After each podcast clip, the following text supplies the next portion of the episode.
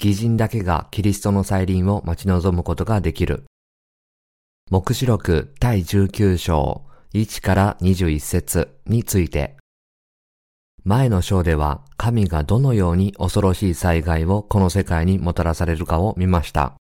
この章ではキリストとその栄光の軍勢が反キリストの軍勢と戦って勝利し、獣とそのしもべを生きたまま火の池に投げ込み、主の口から出る御言葉の剣で残りの反キリストの軍勢を殺し、こうして最後にサタンとの戦いにすべて終止符を打つ様子がわかります。この章の内容は大きく3つに分けられます。1、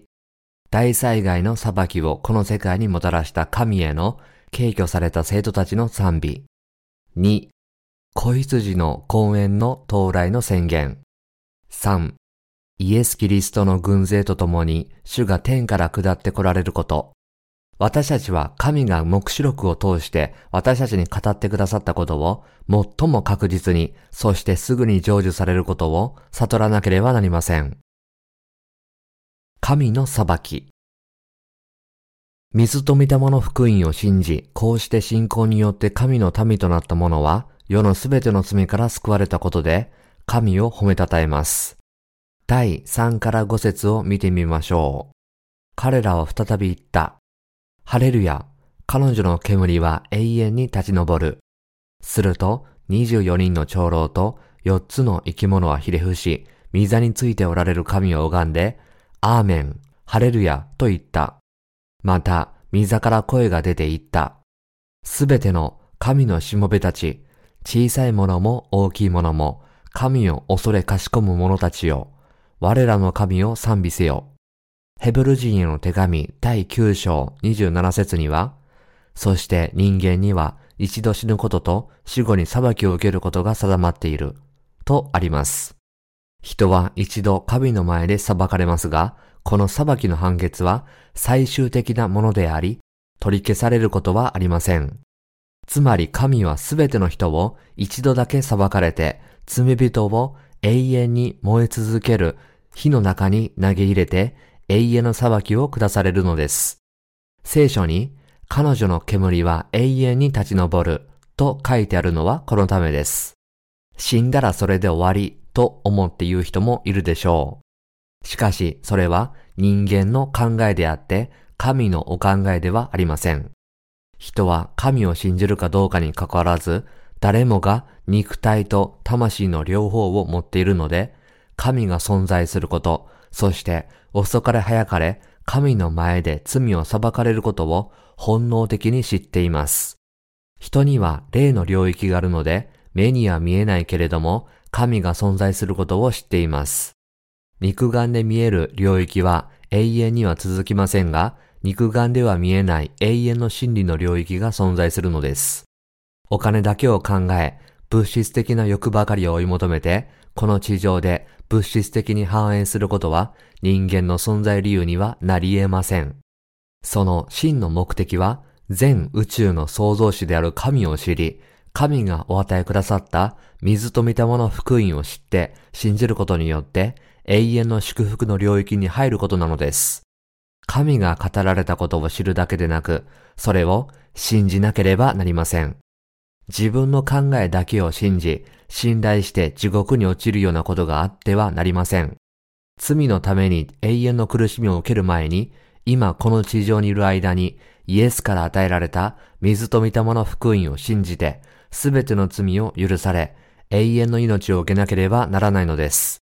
誰にとってもこの地上の人生はあまりにも短いです。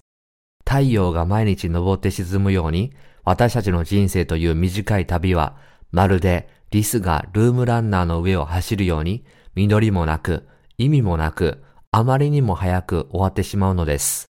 たとえ100年生きたとしても、それほど長く生きたとは言えません。睡眠の時間、食事の時間、トイレの時間、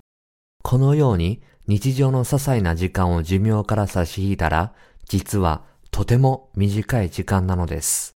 生まれてからずっと見てきたものを見て、出会ってきた人たちに会っているうちに、髪の毛はすっかり白髪になって、そしてある日突然自分の最後を迎えることになります。私たち生徒の人生が無意味でないのは、この世に生まれた私たちが水と御霊によって来られた主にお会いし、その主を信じ、すべての罪の許しを受けているからに他ならないのです。私たちはなんと幸運であり、ありがたいことでしょう。もし、水と御霊によって来られた主がおられなければ、私たちは皆永遠の火の中に入って苦しむように定められていたことでしょう。このことを考えるたびに私は今でも怖くなり、改めて主に感謝するようになりました。サタンのせいで成り立つ地獄は死にたいのに死ねないほど苦しい、最も恐ろしい場所です。それは火と硫黄が永遠に燃え続ける場所です。イエスがお与えになった水と御霊の福音を正しく知り、それによって精霊を受けるためには、まずこの水と御霊の福音に出会い、すでに新しく生まれている神のしもべたちに会わなければなりません。キリスト教徒として生きていて、水と御霊によって新しく生まれること、精霊を受けることの答えを見つけたい人は、水と御霊の福音を信じることによって、すべてを解決することができるのです。聖書は、水と御霊の福音を信じて、罪の許しを受けたすべての人に、神の霊が賜物として与えられると教えています。使徒の働き第2章38節3章水と御霊の福音を信じることによって、すべての罪が許され、心に聖霊を受けている人だけがイエスに対する正しい信仰を持っていると言え、この信仰を持つ人だけが永遠の神の御国に入ることができるのです。ヨハネの福音書第3章5節3章人が祝福されるか呪われるかは、水と御霊の福音を信じることによって、罪の許しを受けているかどうかで決まるのです。光り輝く清い麻布の衣を着よ。自分の将来を考え、罪の許しという現在の問題を解決しようとする人は賢い人であり、祝福された人です。欠点だらけの波乱万丈の人生でも水と御霊の福音を信じ、罪の許しと精霊を心に受けているなら、その人は最も成功した人生を送ったことになるのです。目視録第19章4から5節には次のようにあります。すると24人の長老と4つの生き物はひれ伏し、御座についておられる神を拝んで、アーメン、ハレルヤと言った。また、御座から声が出ていった。すべての神のしもべたち、小さいものも大きいものも、神を恐れかしこむ者たちよ。我らの神を賛美せよ。ここで神を恐れるとは、イエス・キリストの御言葉を心に受け入れ、その導きに従って生きることを意味します。罪が許されている者だけが天の御国で神を見て神を賛美することができるのです。しかし、こうして罪の許しを受けていない者は、地獄の燃える炎の中で苦しみ、神を呪うことになるのです。続いて、第6から9節を見てみましょう。また、私は大群衆の声、大水の音、激しい雷鳴のようなものが、こういうのを聞いた。ハレルヤ、万物の支配者である我らの神である主は王となられた。私たちは喜び、楽しみ、神を褒めたたえよう。子羊の婚姻の時が来て、花嫁はその用意ができたのだから。花嫁は光り輝く清い麻布の衣を着ることを許された。その麻布とは生徒たちの正しい行いである。三つ会は私に、子羊の公園に招かれた者は幸いだ、と書きなさい、と言い、また、これは神の真実の言葉です、と言った。ここには、使徒ヨハネが大群衆の声、大水の音、激しい雷鳴のような賛美の音を聞いたと書いてあります。この音は罪の許しを受けている者が集まって神を賛美している音に他なりません。この賛美の歌は、まず第一に自分たちが全能の神の支配下に入り、神に支配され、栄光のうちに神と共に生きることができるようになったことを、神に褒めたたえることからなされたのです。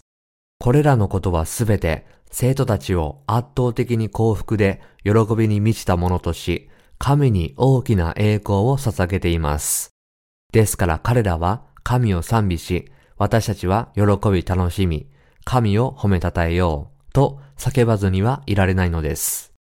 第二に生徒は賛美を続けます。子羊の婚姻の時が来て、花嫁はその用意ができたのだから、花嫁は光り輝く清い麻布の衣を着ることを許された。その麻布とは生徒たちの正しい行いである。これはどういう意味でしょうか？人類になさったようにイエスがこの地上に戻られてイエスを信じて新しく生まれ精霊を受けている人々と結婚し永遠に彼らと共に住み続けることです。結婚とは花婿と花嫁が結ばれることです。つまりイエスがこの地上に戻って来られたら、水と御霊によって新しく生まれている人たちだけを受け入れて、共に暮らすことになるのです。そして千年王国と新しい天と新しい地を建てられ、永遠に生徒と共に暮らすということです。この花婿と共に生きる花嫁の栄光は、筆舌に尽くしがたいほど偉大なものです。それを思うだけで、私たちの心は幸せで膨らみます。イエス・キリストが支配する世界が到来するとき、その花嫁たちは言葉では言い表せないほど幸せになることでしょう。良き羊飼いに支配されるとき、彼らはどれほど幸せでしょうか？イエス・キリストは絶対善の花婿ですから、その支配は絶対善と完全なものでしょう。イエス・キリストは天の御国を支配されるのです。あなたを天国に送る資格を与える唯一無二の福音。聖霊を受けて天国に入るためには、イエスのバプテスマと血だけを信じなければなりません。主は人類の罪をすべて被られて、すべての罪人をお救いになるために、この地上に来られたのですから、ヨハネからバプテスマを受けなければなりませんでした。こうしてバプテスマを受けになったイエスご自身が人類の身代わりとして十字架につけられ、私たちのすべての罪のために裁かれ、死者の中から蘇られ、信じる者たちの永遠の救いの主となられたのです。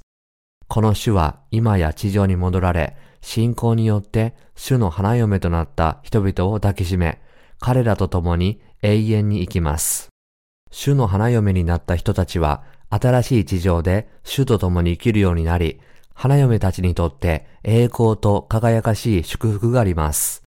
こうして救われた神の子供たちは、イエス・キリストを永遠に賛美して栄光を返すのです。神に支配されることになったこれらの人々は、その幸福を喜ぶでしょう。そして、この喜びのために、彼らは花婿にすべての栄光を捧げるのです。全人類は天地創造以来、この出来事を待ち望んでいました。イエスが帰って来られ、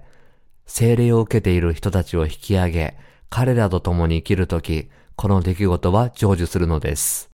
神は人類のために新しい世界を作られ、私たちを待っておられます。私たちはこのために存在し、このためにこの世に生まれてきたのです。本聖句には、子羊の婚姻の時が来て、花嫁はその用意ができたのだから、花嫁は光り輝く、清い麻布の衣を着ることを許されたとあるように、神はイエス・キリストを信じる者に清い麻布も着せてくださったのです。つまり、この御言葉を信じる者は罪の許しを受け、その心は雪のように白くなっているのです。このようにイエス・キリストの花嫁はすでに水と御霊の福音によってあらかじめ備えられているのです。この地上にいる間に水と御霊の福音を聞いて信じることでイエス・キリストの花嫁として新しく生まれることができます。この信仰が皆さんをキリストの花嫁にするものであり、それが皆さんに天国へ入る資格になるのです。希望を持って待つ者。本聖句では子羊の公園に招かれた者は幸いだと教えています。罪の許しを受けている者たちは、どのような信仰を持って生きるべきなのでしょうか花婿イエスにお会いし、栄光のうちに生きている花嫁たちは、この花婿と結ばれる日を待ち望みながら、信仰と希望を持って生きていかなければなりません。世の中がどんどん暗くなっていく一方で、救われている花嫁たちにはまだ希望があります。その希望とは、花嫁たちのために新しい天と新しい地を用意してくださったイエス・キリストが彼らを運び去るために戻って来られる日を待つことに他なりません。花婿はその時、すべての花嫁を蘇らせ、永遠の命を与えてくださるのです。花婿と花嫁たちが永遠に暮らすことになる世界は、悪がなく、罪がなく、何一つ欠けるものがない場所です。花嫁たちはこの日だけを待っているのです。そういうわけで、すべての罪の許しを受けている私たちは、このように信仰と希望を持って生きているのです。特に今の時代に生きている花嫁たちも、肉の欠点がたくさんあります。しかし、コリント人への手紙第1、第13章13節に、こういうわけで、いつまでも残るものは、信仰と希望と愛です。その中で一番優れているのは愛です。とあるように、花婿は花嫁をこのように愛しているからこそ、バプテスマによってすべての罪を洗い流し、完全な花嫁として受け入れてくださるのです。この世界は最終的な終焉に向かって走っており、そこには何の希望も残されていません。しかし、すべてが破滅に近づきつつある中でも、花嫁たちは特別な希望を持って生きていかなければなりません。その希望の実現の時が今や近づいています。全世界は今、地震で崩れ落ちる危険に瀕しています。太古に絶滅した恐竜のように、この世のすべての人が消えてしまう日が近づいています。突然この世界は崩れ落ちるのです。ところが、すべての花嫁は、時が来れば花嫁の体が完全な体に変えられ、花婿となられた主と共に永遠に生きるという希望を持っています。ですから、花嫁たちはこの時代のこの世の人々に水と御霊の福音をもっと忠実に述べ伝えなければなりません。誠の神の御言葉を信じよう。イエスはヨハネの福音書第3章5節で、誠に誠にあなたに告げます。人は水と御霊によって生まれなければ、神の国に入ることができません。と教えておられます。では、水と御霊の福音とは何でしょうか？聖書はまず、水がイエスのバプテスマを明確に指しており、救いの型であることを教えています。ペテロの手紙第1、第3章21節3章。イエスは30歳になられた時、ヨルダン川でイスラエルのためにバプテスマを授けていたヨハネのもとを訪れました。イエスはバプテスマのヨハネが人類の代表であり、旧約聖書の最後の大祭司であったことを教えています。イエスはこのヨハネにお会いして、イエスはバプテスマを受けになり、神のすべての正しいことを実行なさいました。マタイの福音書第3章15節第11章11から14節3章こうしてイエスがお受けになったバプテスマは、世のすべての罪がキリストの上に移される永遠の捧げ物でした。実は水と血と御霊が人類の罪からの救いに必要不可欠な三つの要素であり、そのどれもが全く欠けることはあり得ません。聖書はこのことをヨハネの手紙第1、第5章で明確かつ正確に説明しています。この水と血と御霊の三つの要素はすべて一つであり、どれか一つでも欠けたら私たちの罪からの救いは完全に承認されないと教えているのです。完全な救いとは、水と血と御霊の三つを信じることであると知り、信じるなら、私たちを救ってくださったイエスの愛を悟り、受け入れることができ、私たちの心は完全に罪のないものとなることができるのです。聖書は使徒の働き第2章38節でこう約束しています。悔い改めなさい。そしてそれぞれ罪を許していただくために、イエス・キリストの名によってバプテスマを受けなさい。そうすれば、賜物として聖霊を受けるでしょう。では、私たちが聖霊を受けることができるようにする、この御言葉とは何でしょうか？それは、イエスのバプテスマ、水、十字架での死、血、神であられること、復活、昇天、精霊の御言葉に他なりません。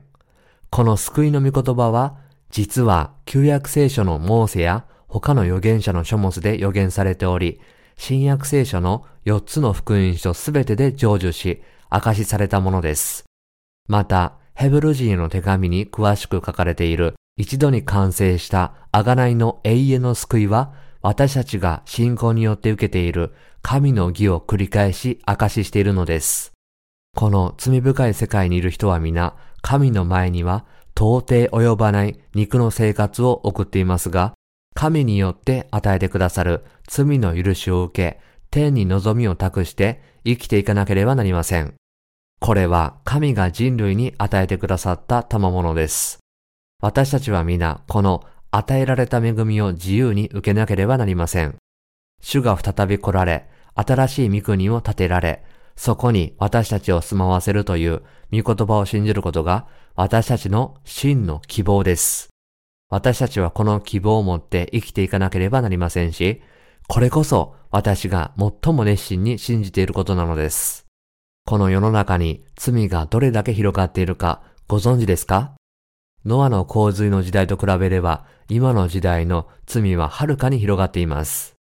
ノアの時代、人間の考えが常に悪であるのをご覧になって、神は最初の世界を洪水で滅ぼすことになさり、ノアに箱舟を作るようにおっしゃり、御言葉を信じてその箱舟に入った人たちを救われました。神は必ず水で世界を裁くとおっしゃいましたが、ノアの家族8人だけが神の御言葉を信じていました。こうして彼らは100年かけて箱舟を作り、その中に入って洪水から逃れました。その時、神は最初の世界に裁きを開始されました。空が急に暗くなり、激しい雨が降り始めました。おそらくわずか1時間で水は3階の高さまで達したかもしれません。それで40日間雨が降り続き、全世界が水没しました。ノアとその家族がこれから新しい世界が開かれると信じて箱舟に入ったように、皆さんと私も希望を持ってこの時代を生きていかなければなりません。彼らが神を信じたからこそ100年間箱舟を作ることができたように、私たちも忍耐強く福音を述べ伝えなければならないと私は信じています。神はノアに、あなたは自分のためにゴフェルの木の箱舟を作りなさい。創世記第6章14節とおっしゃいました。この御言葉は自分の信仰を守るために、まず主に身を捧げ、福音を述べ伝えなければならないと告げています。新しく生まれている人には希望がありますが、福音を信じない者には希望がありません。福音を信じない人々には絶望しかありません。水と御霊の福音を信じるか信じないかにかかわらず、信仰を持って福音を述べ伝えなければなりません。現代はこの誠の福音を一刻も早く信じなければならないような時代です。私たちが述べ伝える福音を信じる人は幸福を見出しますが、信じない人は呪われるだけです。後者、つまり福音を信じない者は神の永遠の裁きを受け、地獄に投げ込まれる愚か者です。希望を失ってはなりません。もし義人が希望を失うようなことがあれば、死が待っているだけです。もし希望がなければ、私たちは生き続ける意欲も関心も理由もなくなってしまうでしょう。ですから私たちは希望を持っていきましょう。今の時代、イエスを信じて新しく生まれている人たちは本当に幸せな人たちです。人類に残された唯一の希望は罪の許しを受けること、すなわち精霊を受けること以外にありません。すべての罪が許されれば希望を持って永遠に幸せに暮らせますが、そうでなければ精霊を受けられないので破滅だけが待っているのです。すべての罪の許しを受けているからこそ、希望を持って今の世を生き抜くことができるのです。皆さんもこのような希望を持って生きていくことを願い、祈ります。世の中の虚しい思いにとらわれず、賢い花嫁として生き、義人の兄弟姉妹を愛し、彼らがキリストのもとに固く立つのを助け、信仰を失わず、花婿を待ち、花婿が皆さんを運び去るために来られた時に、キリストにお会いすることを祈っています。私たちが神の栄光の中で生きることを可能にしてくださった神に感謝します。